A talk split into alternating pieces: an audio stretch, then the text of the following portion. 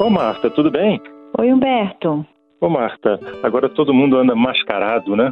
Pois é, a gente habituou, né? Tá sempre com o rosto tampado, né? Já virou até o normal É. mesmo, né? A gente acostumou. É engraçado porque. acha? Hum. É, eu acho engraçado porque não é cultural, né? Se você chegar no, no Japão, você encontra as pessoas mascaradas preocupadas em preservar a, a sua própria saúde e a saúde dos outros, né? Uhum. No Brasil, ficou uma polêmica tão grande e no final o objetivo é o mesmo, quer dizer, proteger a própria saúde e a saúde dos outros. É verdade, né? Só Mas, que a gente não tem essa referência, né? é, talvez o, o lado coletivo no Brasil seja meio bagunçado, né? As coisas que a gente É. faz. Mas você sabe, eu, eu vejo assim até costume. Você repara como é, quando Uhum. tem uma máscara de uso profissional, tem gente que não usa. Tá no meio daquele poeirão, o camarada deveria É verdade, uma, máquina, uma máscara né? Profissional. Pois Verdade. é. Mas não sabe o que eu acho? Me- Mesmo no Brasil que teve que usar máscara, assim, não teve a adesão que até que seria desejável, né? Eu acho que esses dois anos que a gente está usando máscara vai, vai mudar os hábitos. Eu acho que vai ter gente que vai continuar usando. É, eu sei que tem países que usam máscara assim para evitar é, gripes e vírus assim de forma antes da pandemia, né? Já usavam no Oriente, né?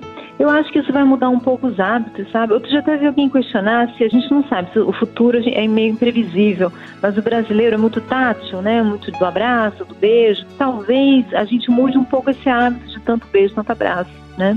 Porque Ah, depois de dois anos com distanciamento, às vezes os hábitos mudam mesmo, né? Não sei, a gente não sabe. Não, eu, eu reparei uma coisa. Eu usava muito o rosto das pessoas como identificação, né?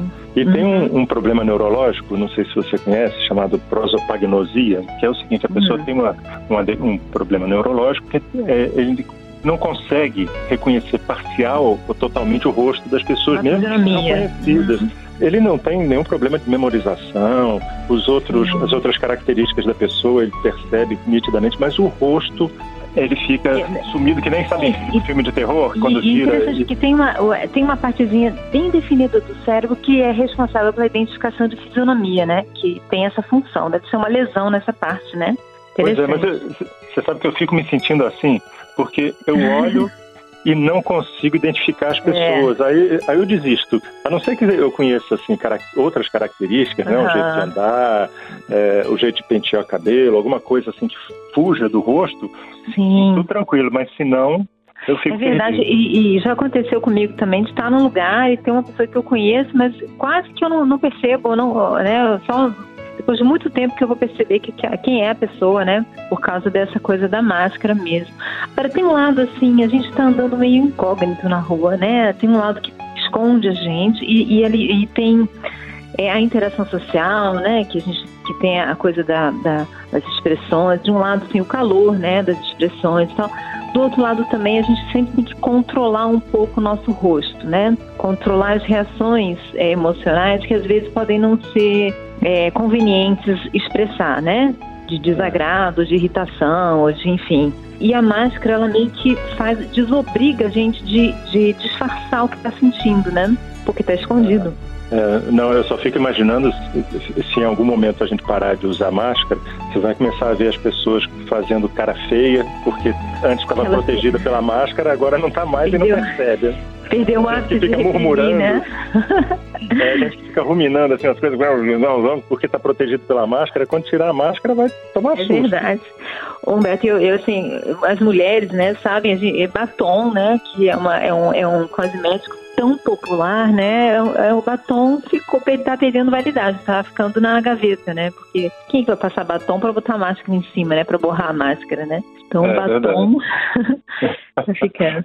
Agora é a salvação das pessoas tímidas, o que tem fobia social, né? Porque elas estão É, escondidinhas ali atrás da máscara, sim, ficam sim. protegidas. Né? Sabe, eu, eu conheço uma pessoa que, vamos dizer assim, tá no espectro, não é autista, mas tá no espectro autista, né? Trabalha, tem uma vida normal e tudo, faz, faz tudo. Mas ela fala assim, nossa, pra mim é muito, me alivia muito a máscara. Porque me alivia dessa coisa social que pra mim é difícil. Né? Aquela coisa de ter que pensar o que, que eu tenho que falar, o que, que eu tenho que fazer. Que é um esforço para quem tem essas dificuldades é, da leitura, do outro, né? Da social é, a máscara, ela meio que te alivia, tira, tira uma, uma carga de cima. Então eu conheço uma pessoa que me falou, nossa, pra mim, assim, é um alívio, porque me facilita muito a interação social. Ah, pois é. Você vê, você vê que tem vários lados, né? Vários aspectos, né? Vários aspectos, né? E tem, assim, um né? pouco aquela sensação de estar incógnita na rua, né? Que a gente é tá... verdade, é. é verdade. Mas eu, agora eu acho que a máscara, assim, mesmo, mesmo a pandemia passando, eu acho que ela não vai terminar de vez, não. Eu acho que vai ficar uma coisa mais familiar. É, vai ter gente usando na, na estação de gripe, é, para viajar. Eu acho que a máscara é um, um, item assim que não vai sumir, não. Meu palpite. É, também acho. Marta, opa, chegou meu andar aqui. Opa, vai lá. É, e vamos mascarados, para a gente se proteger e proteger os outros. Exatamente. Um beijo, Humberto. Outro.